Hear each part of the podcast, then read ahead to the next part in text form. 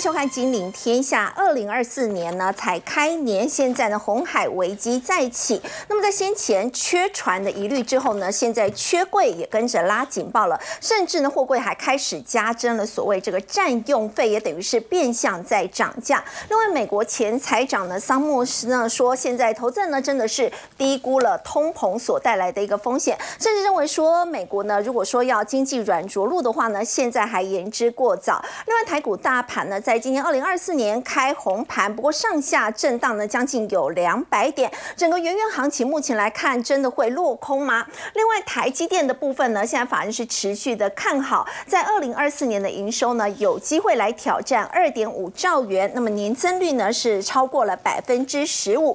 另外呢，在这个大陆的部分呢，支付宝现在大陆人行公告说要进行这个无实际控制人这样的一个情况，等于是呢，北京呢已经将这个支付宝给充公了，这是为了要为这个数位人民币的进行来预做准备吗？我们在今天节目现场为您邀请到《金周刊》顾问林宏文，大家好；丹江大学产经系教授蔡明芳，大家好；资深分析师谢承彦，肥好，大家好；资深分析师林永年，肥好，大家好。好，我们先请教陈燕哦，这个二零二四年才开年，不过我们说到在去年最后的这个关键时刻哦，这个周末真的是不平静。我们看到呢，马士基的货轮周末是两度的遇袭哦，所以呢，整个紧急停航了，在红海的一个部分呢暂停四十八个小时，所以在今天反映在台股上呢，整个货柜三雄在盘中的股价都是强涨的情况。对，因为呃，进入新的一年哦，大家非常关注的，当然就是整个红海这个地缘政治的一个危机，是不是能够顺利的一个拆弹哦？可是实际上，呃呃，大家都有印象哦，就是上个礼拜哦，在呃即将要封关之前，马士基呃就决定要复航哦。那因为他说有美国的舰队的一个保护哦，但是很多的这个航运公司，包含长龙啊、阳明等等，并没有呃跟进哦，没有跟进。那结果没想到三十跟三一这两天哦，这就是也门的经营团体哦，他们又去攻击这个马斯基的货柜船。嗯，好，那在这个过程中，其实美国也有呃，我也有回击，就是那几个小那个小艇哦，那就变成是一个好像冲突又扩大了，所以马斯基又紧急的说，哎，那我们还是要先暂停，就变成这样啊。但那简单来讲，这个。这个复航好像就没有什么达到什么成效。那随着美国又去击这呃呃这个攻击呃回击了，要讲回击哈，也门的这个激进团体的这个小艇，你知道伊朗又又也跟着又做动作。实际上现在我们最担心的其实是红海危机的扩大，倒不是说也门的无人机啊，或是攻击的小艇，而是伊朗会不会加入这个战局？那现在伊朗又派了军舰爱布斯号又进入了红海，对，哎，那麻烦了。那请问一下，那你伊朗又要又进来以后，加上原来的以色列、也门、美国，那难道又要变成整个整个呃军事的这个冲突要扩大吗？这个是大家担心的，就是说整个武这个伊朗，你看武装势力攻击航行的这个船只，会不会使得整个紧张，这个这这整个又持续的升温？这是现在大家担心的。所以你看。英国跟美国现在已经要，这个是《泰晤士报》他引述的就是说共同制定的计划，向叛军发出最后警告。那请问一下，那这样的危机是不是就停了？当然就不是，所以整个局势就更越来越紧张。而这当中，我们特别注意一下，最直接有关的，我觉得当然就是货柜，也就是海运的部分。这个之前我们有分析过，这当中如果货柜的报价上来，运价上来，那会产生什么影响？我觉得这可能还是。只只只是其中一环，请问一下哈，真的航航这个航航商啊，像马士基等等啊，他如果还是持续走红海，请问船员愿不愿意愿不愿意跟船？危险性变高了。所以你看现在这个丹麦航运界已经同意哦，行经他可能只是经过行经红海，嗯，的这些船员加薪一倍。因为太危险了，重赏对重赏之下必有勇夫。好，可是好，这第一个哦，第二个，现在开始抢货柜了，因为大家都知道说完了，那这个我们有之前有分析过，要绕好旺角什么，反正现在已经塞住了。好，现在就开始这个附加费的部分，货柜使用费的部分，简单来讲，我跟各位讲。从一月一号就是我呃呃，我们二零二四年开始，二零二四年我们今今天也是是二号了的，嗯，好，等于从昨天开始哦，旺季附加费、排放交易体系附加费等等，我跟各位讲，加上去一口气加了好几千美金哦，一 Q 哦，嗯，大概我算了一下，大概可以加到五千到六千，这个是非常严重的。所以你看，包含了薪资的成本、附加费全部加上去以后，我想问一下，那运价最后是多少？那很简单，就从一千四、一千五，现在已经几乎攀升到五千、六千，可能最后你付的价格是这样，非常的吓人。那现在海运抢柜的情况非常的严重，现在货柜为什么卡在欧洲？很简单嘛，我亚洲要过去的，我我绕好望角到，刚好到，你现在欧洲要出去的又卡住了，所以现在已经几乎全面全部挤在哪里？挤在欧洲塞港的现象又来了哦。对，那结果欧洲塞港，亚洲没有船，然后没有柜，因为空柜还没有回去。对，好，现在反正问题很严重。那现在加增的部分，你看一 Q 加一千七，两千六，对不对？好，幅度下来已经每 Q 的运价已经变相。涨六十三八，但是我要跟各位讲，我要跟各位讲，这个是在跨年前的最后的讯息，对不对？嗯，我们刚才讲到一月一号开始要加增的这些，如果加上去，会不会更惊人？好，会不会更惊人？所以这个也是为什么这个今天算是开呃新年开回来开红盘的第一天，对，我们就看到运价相关的类股都大涨，包括长隆、阳明等等哦。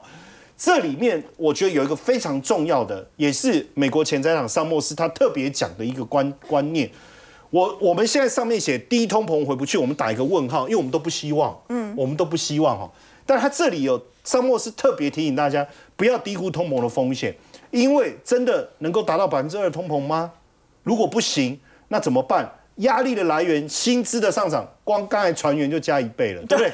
对不对？好，罢工的问题是不是之后都不会再有？好，劳动力吃紧，地缘政治风险。红海是地缘政治的风险。他特别提到了这个地缘政治风险，我要提醒大家，这绝对是今年大家非常关注的一个话题。对，我想问一下，如果说红海的事件哦没有快速的结束，运价一直持续维持高档，不止在农历年前，甚至包括在农历年之后的话，请问你看现在 S C F I 这个运价指数？在封关前一周，就最后一周了，涨多少？四成，四成哦。这个礼拜我觉得数字还没有出来，会不会再持续的飙涨？是我们所担心的，是我们所担心的。所以，如果通这个运价指数的上涨影响到了通膨的状态，那有没有可能原本大家认为今年三月可能降息的这件事情会往后延？而这个变数发生的时间点会在一月底。为什么我把时间点可以讲得这么清楚？因为我完全摸清楚联总会鲍尔接下来的行程。好，因为一月三十一号就是那个联总会会议。对。那如果三十一号的时候，他担心，他也讲出来，在会议纪要当中，他也谈到，他担心运价的上涨有没有引发通膨复燃的可能，所以可能维持利率水准不变，又需要再持续一段时间的话，原本大家很开心要降息的那个 party。没有发生，那股价会不会修正？为什么我要讲这件事情？罗素两千就是我的，对，呃，我我曾经的好朋友 Wilson，哦，就是那个最后在年底投降的大空头 Wilson 啊，哈，他曾经讲一句话，我们在节目里面有特别提到，他说降息会有利股市的回升，尤其是他说要特别关注中小型股，对不对？对。如果大家有印象，有认真看我们节目的话，好不好？那。我就以罗素两千为主，果然你看这一段时间，其实过去六连续六周都是持续上涨，表示 Wilson 看到啊，没办法了。那市场上有没有注意到这件事？有。可是妙的事情是什么？上个礼拜就是封关前一周，罗素两千竟然跌，为什么中指连六红？对，是不是就在反映我刚才所讲的？如果运价指指数持续上涨，会不会大家又担心说，哇，那三月？降息这件事情，五月会不会六月、七月、九月，然后就又过到圣诞节？因为这个问题，我觉得不能轻忽啊，真的不能轻忽。好，那因为现阶段呢，所有的华尔街的外资啊，他们估在美美股今年的表现其实是不错的，最主要是奠基于。如果我们去看这个获利的部分，就从第二季、第三季、第四季开始，它是逐季的上涨，对，连这个年增率都能够达到两位数。可是我要提醒大家，这个预估的一个状态是奠基于三月会降息的情况下。哦，也就是如果要像这样子的上涨幅度的话，你就必须前提是要降息，三月要降息。那三月要降息，请问一下，运价如果涨这么多，又持续延续，有可能吗？我提出，我我打一个很大的问号。当然，如果这个没有持续，哦，就是我讲红海的危机没有持续，然后运价很快的就恢复正常，农历年后，只要农历年后恢复正常，联总会哎还是有可能在三月。即便是慢到五月降息也 OK，那大家目前估的这个 S M P 五百的水准的年底的目标价，如果以德意志银行来讲，大概可以到五千，嗯，哦五千，目前估比较悲观的，大概只有这个，呃，这这个是摩根斯坦利，但基本上即便高盛也好，美国银行也好，德意志也好，目前估出来都是相对乐观，但是我要提醒大家非常重要的一个结论。企业的成长两位数的成长，嗯，包含 S M P 五百上涨百分之十的这样的一个空间跟目标，都是奠基在三月或五月可能降息的基础之上，嗯，所以如果运红海的地缘政治的风险没有快速的解决的话，我觉得这个部分这个问号我们可能至少要打六个哦，就是我们会担心这件事情，提醒大家。好，刚刚陈燕带我们看到呢，原本市场预估说美国在今年三月份呢就会降息的可能性很高，现在美国前财长。桑莫斯说呢，这个通膨很有可能会死灰复燃。那么，包括现在红海的危机再起，当然呢，这也影响到在台股的一个表现了。在今天，我们要请教永年哥，今天全指股的卖压比较沉重。所以，虽然呢，二零二四年第一个开红盘的交易日虽然是小涨开出，但在盘中就翻黑了，而且上下震荡的幅度很大，将近有两百点哦。接下来到底要怎么判、怎么看呢？这个万八会不会离我们越来越远？现在看起来真的是越来越远了哈，因为。今天早上开盘的时候，哎，好近啊，剩下四十四点不到啊。因为记得去年封关的时候只差七十点。对啊，没错啊。今天早盘还在创波段的新高。是。那么所以看起来真的有点让人害怕啊。那么我们现在看一下有哪一些方面对于我们的大盘会有影响哈？那第一个就是美国股市哦，我们从技术面看的话。那确实，他们已经开始有可能会展开一个技术性的回档了。因为呢，大家都知道，像是不管是道琼啦，或者是纳斯达克指数或 S M P 五百指数，他们的都已经连九周线连九红了。那个那个短线技术指标已经热到一个发烫的这个百分那个冒水蒸气的程度了哈。所以呢，随时可以出现一个技术性的回档。那这一次我们台湾股市之所以能够走势这么的强劲。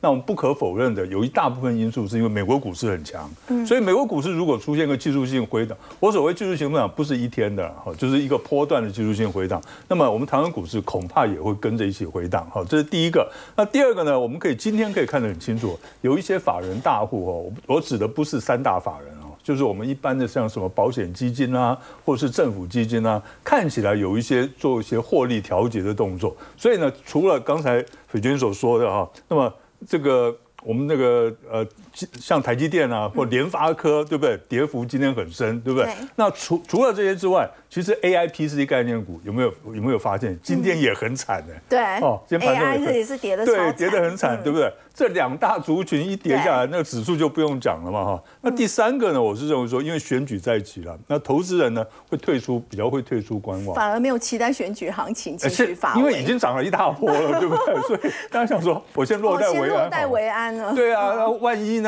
这个在野党赢了怎么办？对不对？大家会心里有这种想法，对不对？那再过来一个呢，就是明天呢。必须要强力反弹。嗯，明天如果能够强力反弹的话，比如说今天跌了七十七点，明天呢能够反弹个六十七点啊或七十点的话，哎，那这个盘势还有救。今天呢变成一个假假跌破。如果是强力反弹的话，就是六七十点以上就算了。是是，对对对，没错哈。因为这样子的话，那今天的这一根黑呢，只是行进间换手而已。哦，假跌破。对，那可是呢，如果明天继续收黑的话，哦，就要小心一点了。月线可能会失守。是的，要下探月线。那所以我们看选前的区间，大概是在一万七千六了，就是月线应该会有强力支撑。那高点呢，呃，一万八千点恐怕会守不住。所以接下来还是要看红海危机所带动的这个航运股嘛，因为连航空都跟着被带动。对，没错。没有办法用船运，有的就用空运。对你这个急单，那种空运急单，对不对？哈，就会有这种。大家可以看一下呢，哈，在上个月呢，哈，这些外资啊，还有投信的买卖超哈，大这个航运股哈。航运股跟航空股啊，主要的股票大家可以看一下。其实呢，像长荣跟阳明呢，其实外资还有投信其实是全力在这边买进的、买超的哦。那么至于说航空股，哎，反而外资站在卖方，那投信呢只是琢磨一点点而已。看起来好像这个航空股好像没什么用哈，那一看起来很弱啊。可是呢，大家注意看一下。我是认为说航空股有后来居上的可能性，有这个可能性啊？为什么？第一个，因为红海危机如果扩散的话哦，那么急单就渴望会转到空运来了。所以货柜航运走完之后，这个航空可能会跟着接棒。对，没错哈。然后呢，题材呢有什么？总统大选跟农历新年返乡潮，对不对？大家会回来嘛？然后第三个更重要就是油价下跌，因为呢，我们知道油这个油的油价呢是占了这个。呃，应该说有讲成本，呃，百四四分之一哦，四分之一到三分之一的，所以非常的重要。好，我们看一下长荣行今天表现非常的精彩哈，这个是周线图哦。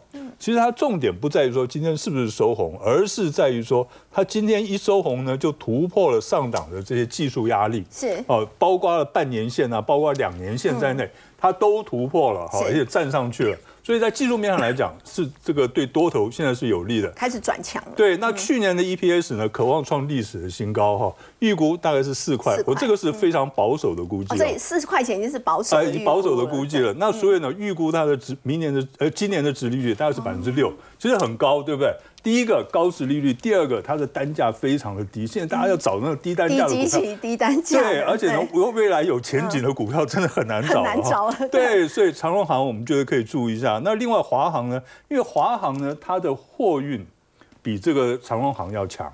对，所以这一波呢，这个红海的危机呢，对华航的利益是比较大的，哦，收益是比较大的，所以大家可以注意一下。那当然，它的那个总总共的它的这个 EPS 啦，哈，还有预估值利率是比长荣航要低一点，可是两个各有所长，哈，所以两两只股票都可以注意一下。好，不过在这段时间，大家也会关注这个外资到底怎么操作。外资在封关前哦，其实连续四天买超台股八百多亿，其实在今天还是继续买，今天也买了十亿多。所以永年哥可以跟着外资的操作来进出吗？哦，我觉得。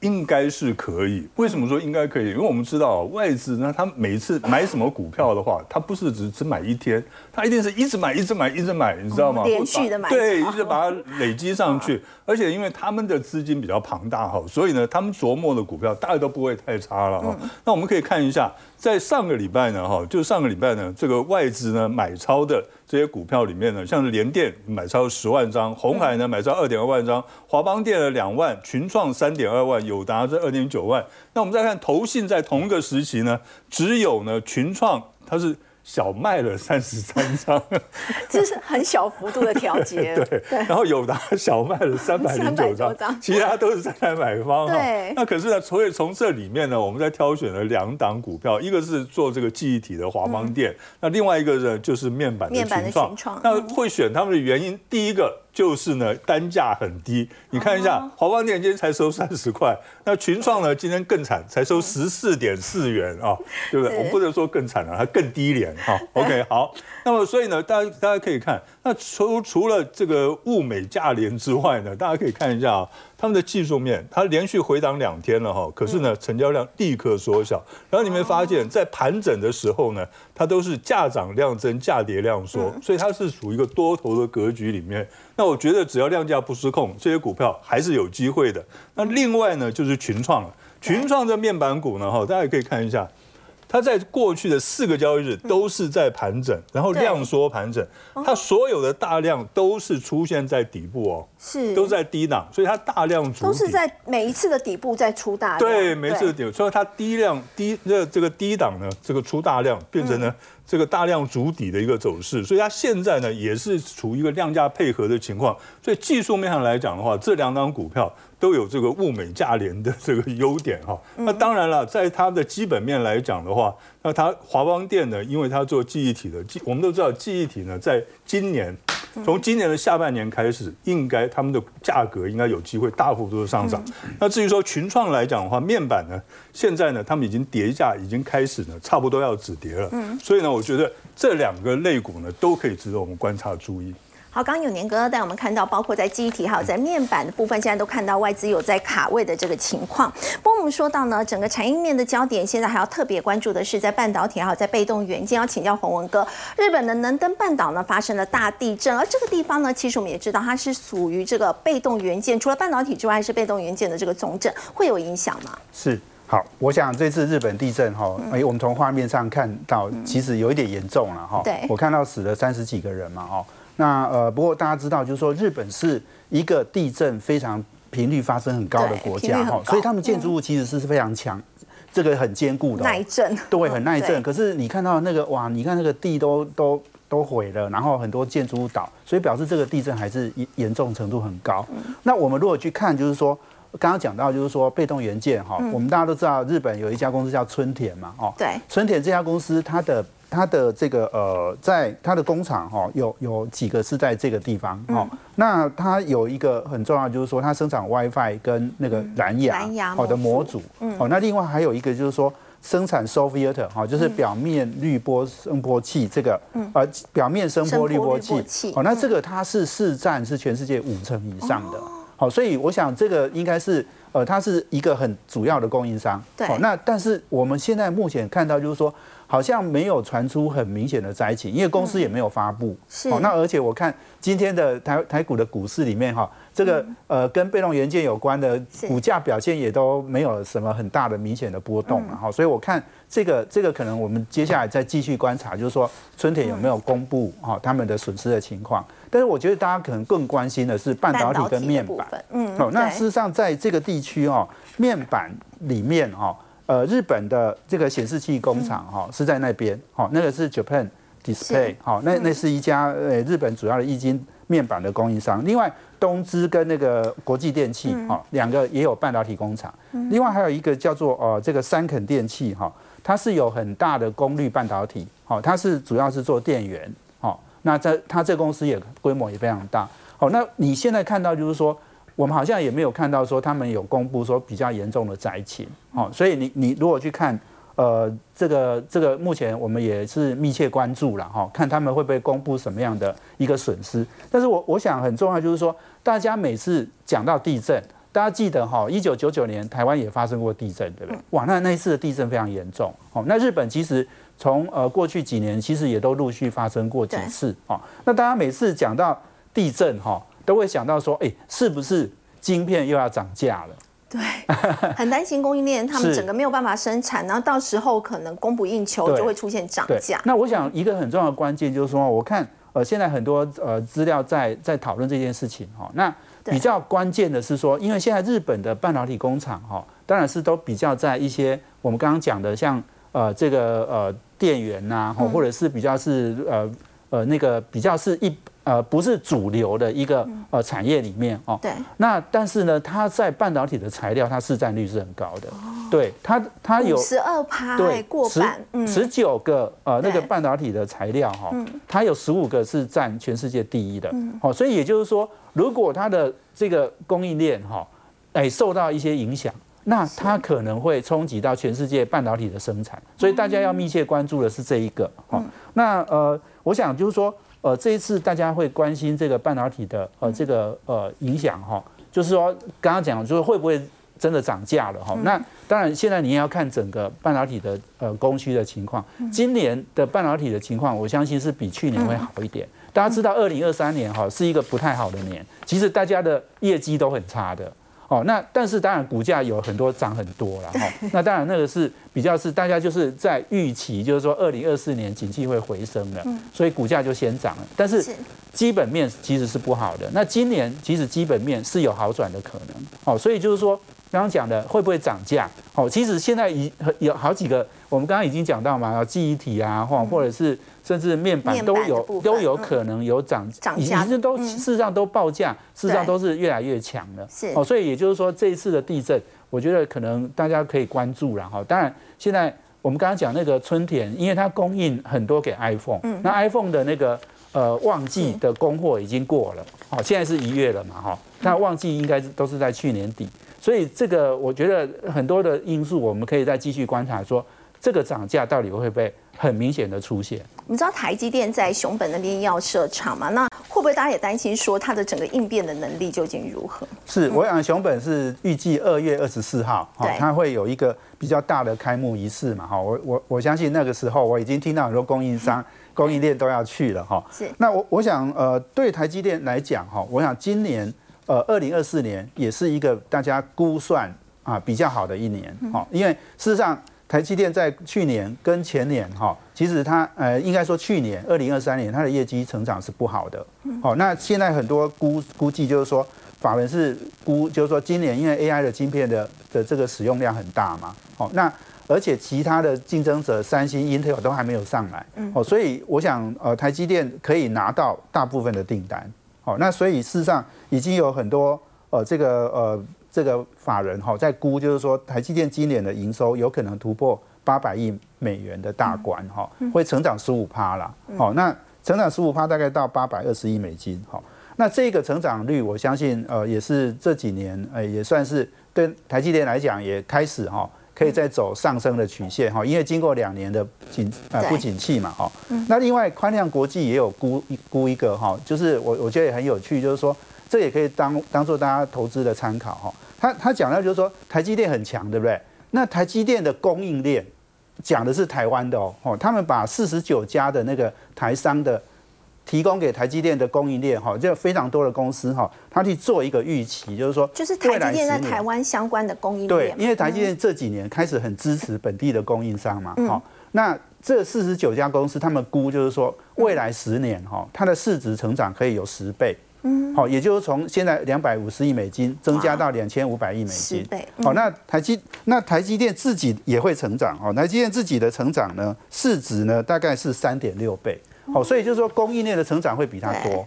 好，那当然它它的它的做的假设基础，好是用啊，就是说呃呃台积电的呃这个营营业额的那个，哎，他们叫 Kager 哈，就是复合成长率是十五趴。那四十家四十九家供应商是二十趴，好，那但是因为市值台积电的市值哈，它的算法哈是用呃市值大概是营收的五倍了，然后它的供应链是市值是营收的两倍。哦，然后它用这样去估算哈，就是呃台积电的市值可以成长到呃一点七兆美金，现在是五千亿美金嘛，哈，那台积电可以到一点七，三点六倍，哦，那这个供应链。两百五十亿到两千五百亿美金是十倍，所以重点就是说，大家投资台积电之外，哈，还要去看看台积电的供应链有哪些公司。四十九家公司，很多都是上市贵公司，或者是在新贵。哦，那这些公司呢，大家可以去关注哈，未来的成长性会比台积电还高。那也是很多投资人要赚到钱哈，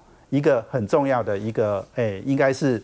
很重要的投资标的。好，洪哥带我们看到呢，台积电二零二四年要重返成长的轨道。那么相关台积电在台湾的这个供应链都可以值得来做留意的。另外我们要关注的是在中国大陆，中国的制造业采购经理人指数呢，在去年十二月是降到了四十九，这是六个月以来。最严重的一个萎缩，我们要请教蔡老师。台湾去年对中国的投资呢是锐减到了百分之十二嘛，而且台湾书中的产品大概有九成是所谓的这个中间材的一个部分，所以说现在凸显的是两岸的经贸关系的部分的话，其实不是单方面的在让利而已，其实是一个互惠互利这样的一个局面嘛。呃，是的，我想刚刚呃几位来宾已经提到，就是包括这个红海的问题。那还有日本地震的问题，这可能是短暂性会影响全球的一个经济的因素。那另外一个，目前我想长期在影响这个整全体这个经济的问题，其实主要就是中国的因素。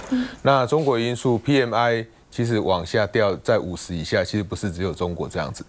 台湾其实也都在五十以下，今年许多的时间，那为什么？因为整体的一个出口状况其实不好，所以你的 PMI 自然也就会不好。嗯。但是呃，跟中国比较不一样的是，为什么中国 PMI 持续这样掉，会让人家忧心？是因为投资的部分，就刚刚主持人提到的，呃，台湾对中国的投资其实在下降，哦，而且台湾对中国的投资已经变成只剩下对外投资的十二个 percent。事实上，这个很低耶。是这个降的。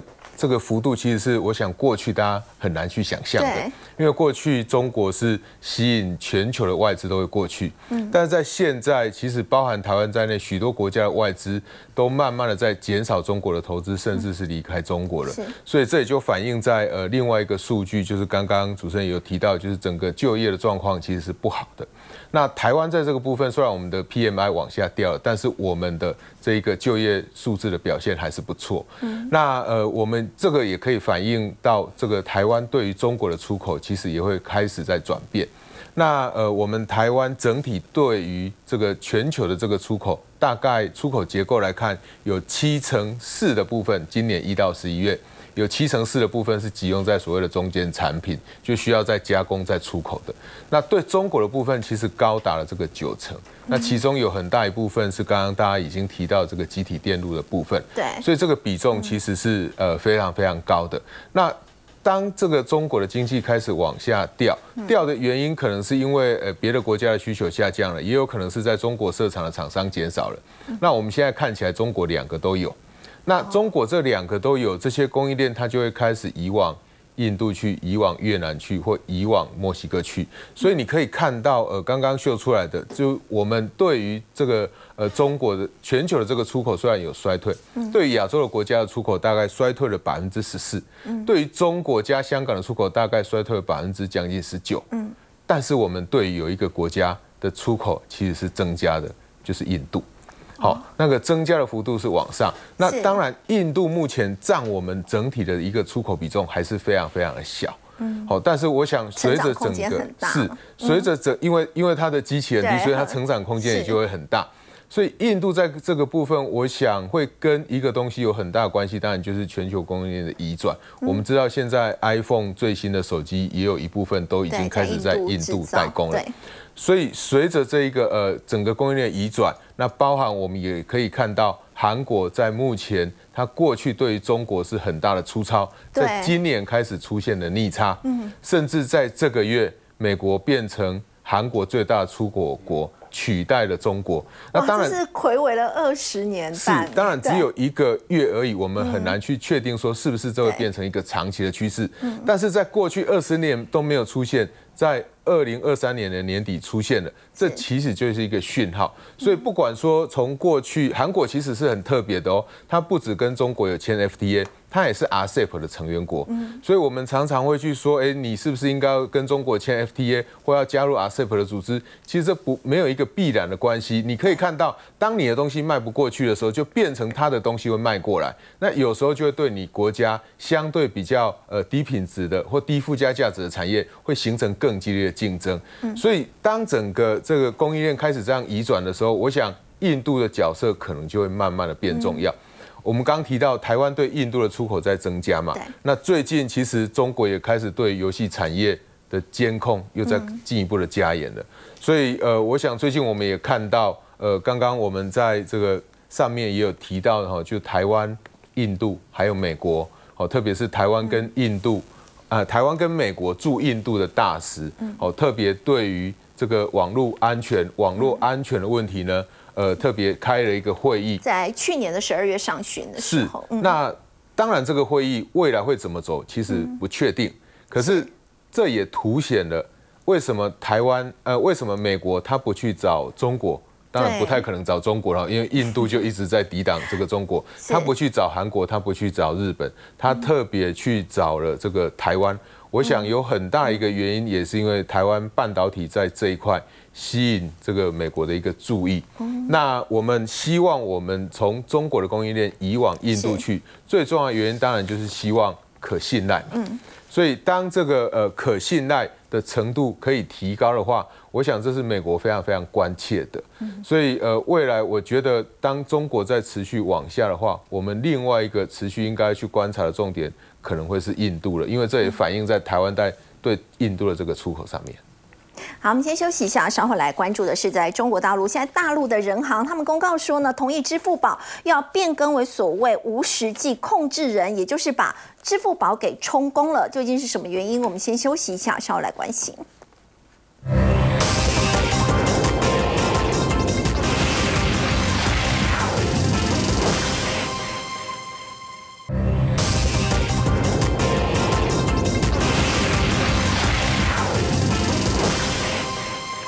好，我们来关心的是阿里巴巴集团的创办人马云，他其实在两千零六年的时候呢，曾经公开说，只要国家有需要，我随时都可以把支付宝给上交国家。结果陈燕，哎，现在真的被充公了。你许愿了，我阿拉丁神灯来满足你的愿望，我就直接把你的支付宝直接就没收了。哎，不，我没有没收。是你说有需要，我我你可以上交，那你既然你都讲了，我也不客气了嘛，我就直接把你收回来了。简单来讲，特别注意一下哦，这是呃最近中国中央银行所宣布的消息，核准支付宝变更为无实际控制人，原本的实际控制人是谁？就是呃。举个例子，我的股权超过五十趴，我的股权超过三十趴，我是不是就有控制权了？哦，好，那过去马马云一直用的做法是，我没有很多的股权，但是我有投很厉害的投票权，那也是有实际的控制的成分在里面。当然，他后来自己的股权持续的一个降低降低，到后来甚至退出了所谓的投票投票权的掌握。那当然，他本身就不是实际控制人了。再加上几个两个非常重要的大股东，一个是恒生电子，另外一个是国泰这个保险公司，哦，就是中国的，然后中国的也退出了实际控制人的身份。所以简单来讲，现在支付宝原本所属蚂蚁金服这个集团嘛，它已经完全的剥离了。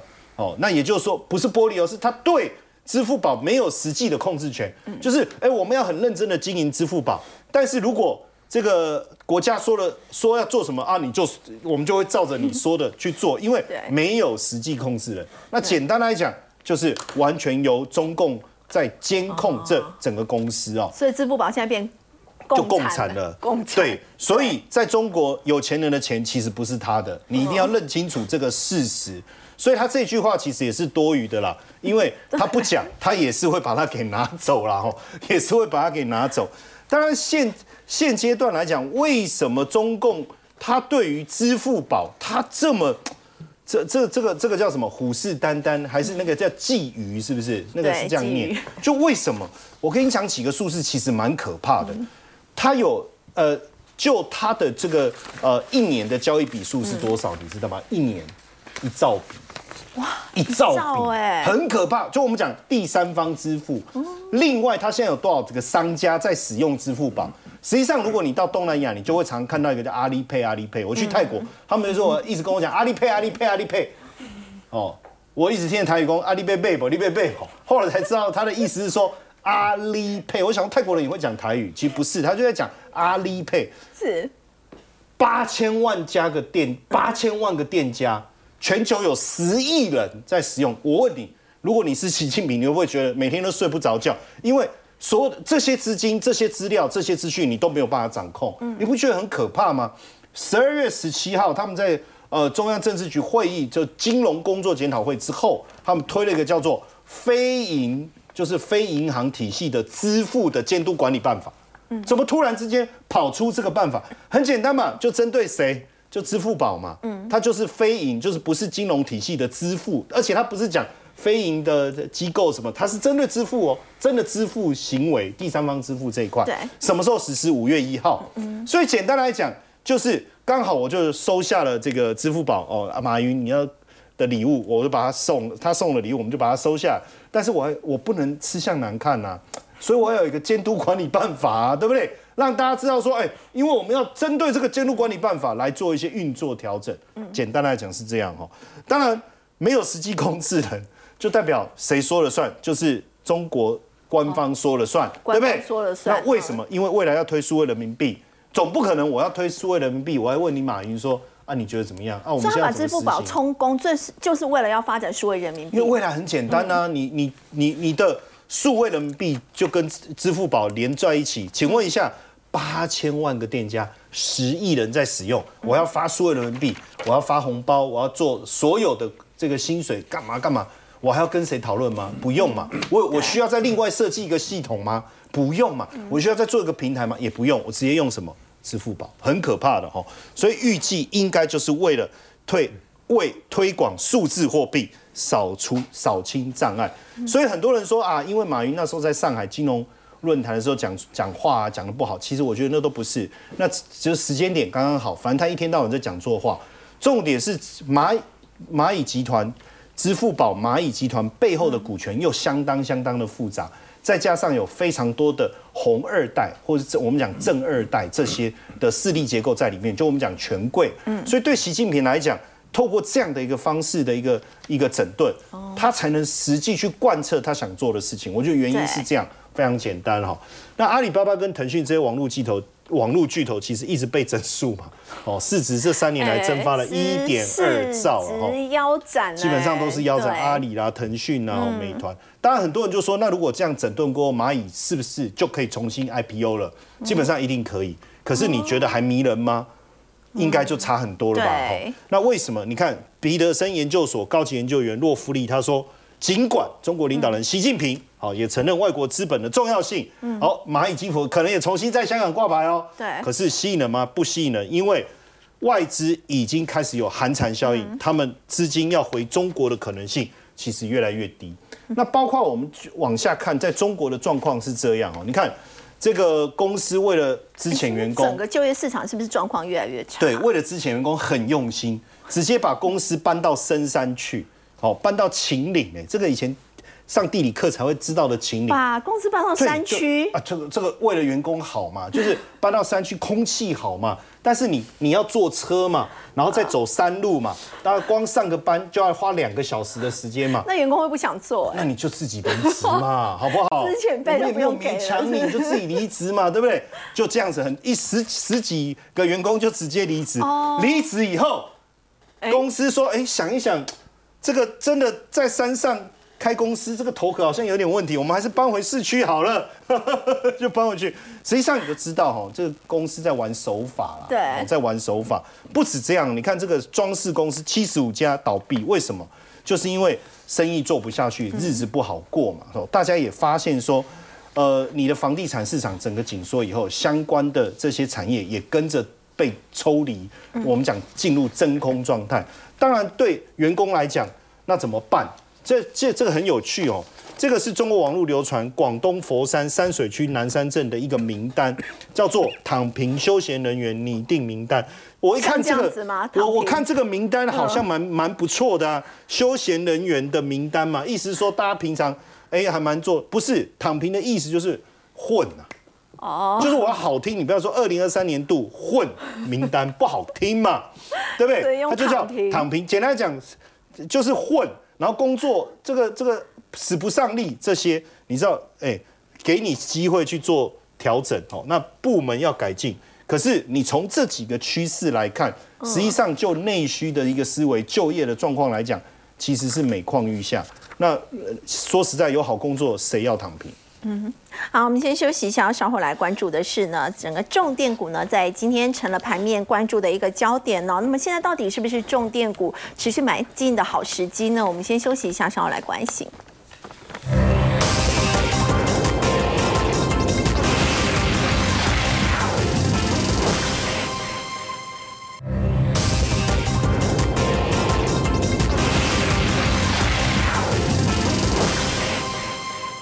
美国现在要拼基础建设，带动了变压器的需求，将在台湾哦，整个用电大户的条款现在会变得更加的严格了。永年哥，这对重电股来说的话，都是利多吗？一定是利多哦。为什么说利多呢？我现在讲举一个很简单的例子，你要看到现在国际大厂的变压器哈，就重电的变压器哈，它那个交货期呢要两年。嗯，那我们现在华晨呢，它为什么会被这个凯基投顾哦就提出来，就是说，哎。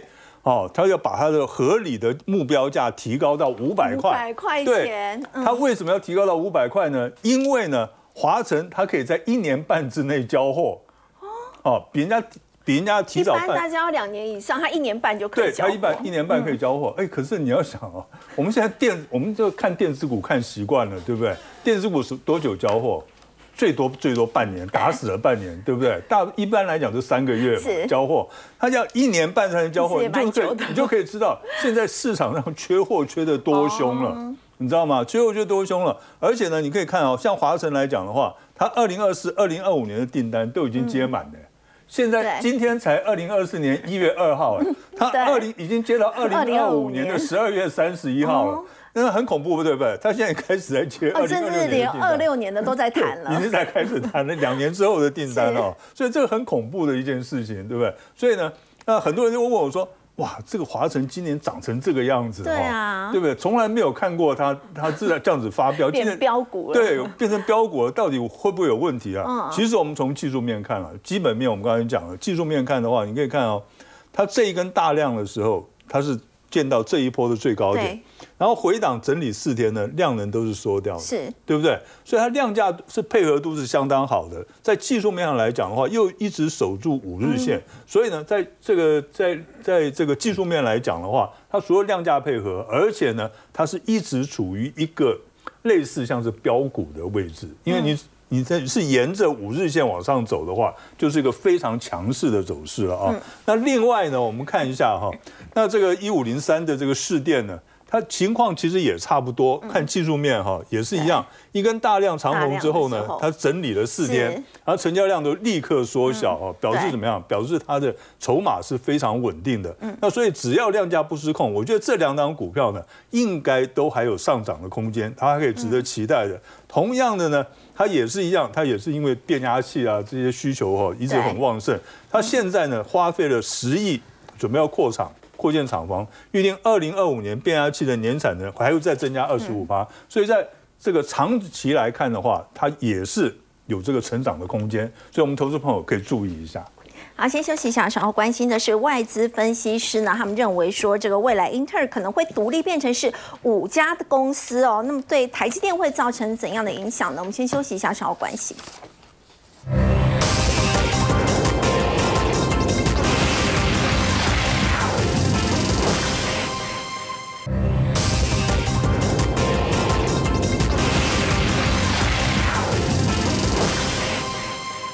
英特尔的执行长呢基辛格说呢，某些方面来看，现在英特尔已经是独立成两家公司，分别是晶片设计还有代工。要请教洪文哥，现在还有外资认为说，以后会变成是五家公司，这对台积电会有什么影响？是，呃，这个这个也算是一个呃分析师嘛，哈，他他就是预期哈，英特尔会分成五家公司。那基本上我们过去都都觉得说，哎，它分成两家就很多了嘛。对。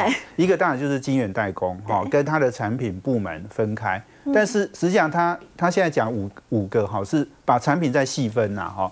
那它事实上它有呃，Intel 其实过去几年并购了几家公司，有一家公司就做那个自动驾驶的晶片，哈，叫 Mobileye，哦，其实它这这一家是以色列公司，好，那它它做五家里面就有这一家把它分出来。哦，那另外还有一家做 FPGA 的哈，那个是 IC 里面有一种比较特别的这种这种制成哈。那呃，它叫做 Altera。那 Altera 他也觉得说它应该分开。那另外，Intel 还有一家公司叫 IMS 哈，是做那个电子束半导体的设备的。哦，那这家他也觉得应该分出来。好，那再加上晶圆代工，那再加上原来 Intel 本来的事业体哈，CPU 啊啊等等这些哈，那所以大概是五家这样。哦，那当然这个是这样，这个分析师他这样的一个预期啦。哦，那但我觉得这个重重点呢，呃，是我们还是要讲，就是说跟我们台湾有什么关系嘛？哈，那我想当然，Intel 呃刚刚讲就是说那个 CEO 叫 Jessinger，对不对？他现在已经讲说，他基本上就已经是两家公司了。好，那他还没有把它切开来。哦，他觉得现在还是要合在一起。哦，那如果长期来讲，他说他要把晶圆代工切出来，说他要追到台积电，他要变成第二大。好，那。